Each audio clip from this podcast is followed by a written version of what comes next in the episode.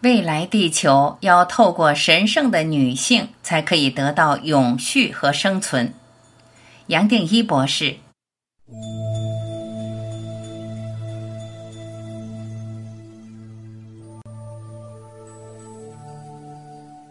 我多年来在许多场合，包括专辑《等着你》，也特别强调，这个时代其实是该让女性大放光芒的时代。我称之为黄金盛世。女性为人类承载了数不清的负担，不光是心理，还有生理上的。在人类历史上，女性不断的成为不公平对待、伤害的标的。被男性排除在文明社会之外，还可惜最早本来不是这样子。从历史留下的记录来看，原始的社会许多都是母系社会，是追求和平的社会。女性的长者更能带领大众。此外，最容易与大自然结合、最有灵感的，也是以女性居多。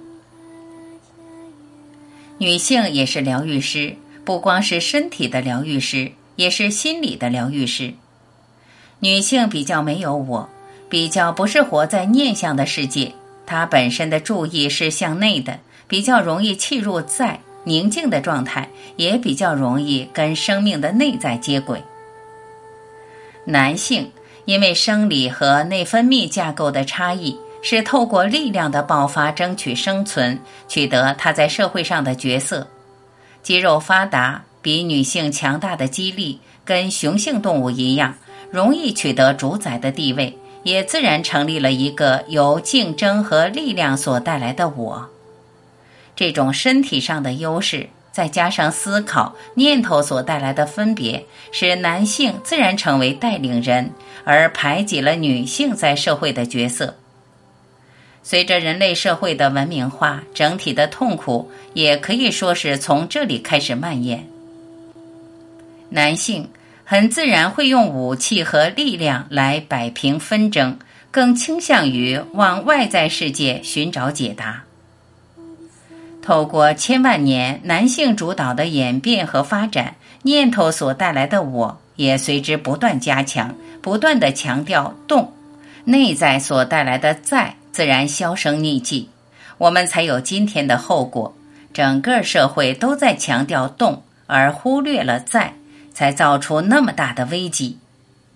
同时，千万年来，男性不光是忽略了女性内在宁静所带来的在和直觉，还用各式各样的方法打压，甚至打着宗教的旗号，将比较有灵气、有智慧的女性任意安上女巫惑众的罪名。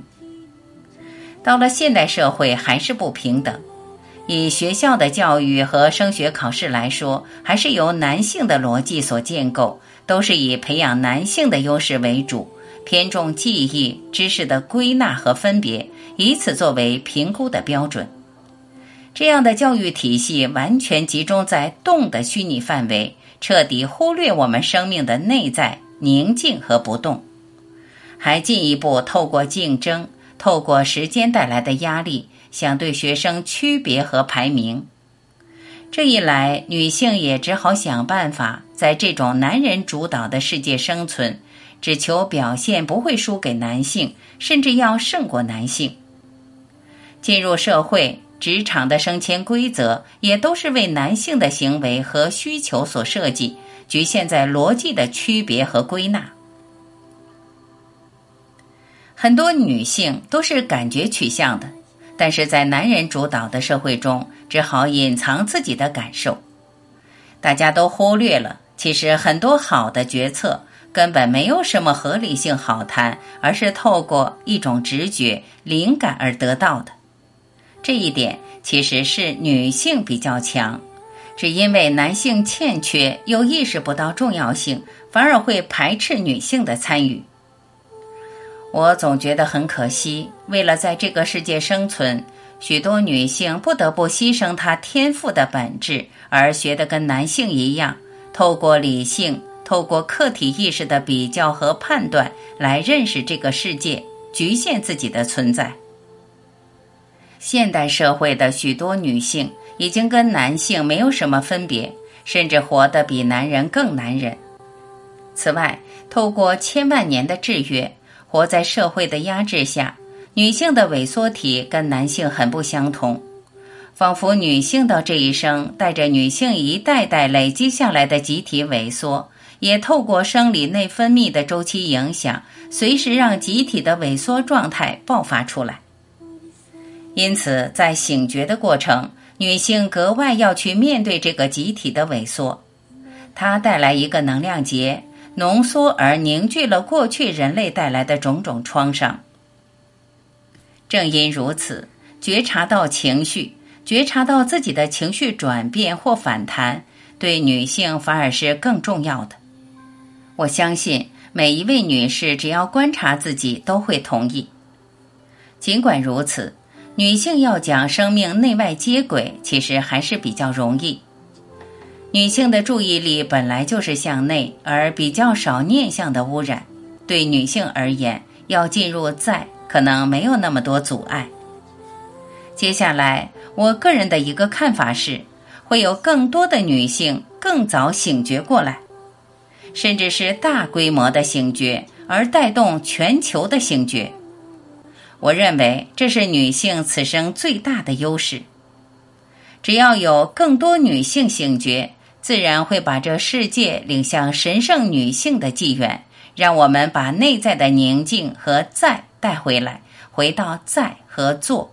内和外的均衡，透过神圣的女性，我相信未来的社会和地球会做很多调整，达到比较平等的状况。不光是政治、社会、经济上的平等，连宗教都会有一个全新的平等架构，不再强调分别、竞争和对立，而是鼓励合作，甚至共生存。不再强化排除和特殊，而是涵容一切；不是完全强调动、成就或作为，而会自然投入在，转向内在或反思。这是地球必须进入的状态，人类才可以永续生存。摘自《神圣的你》。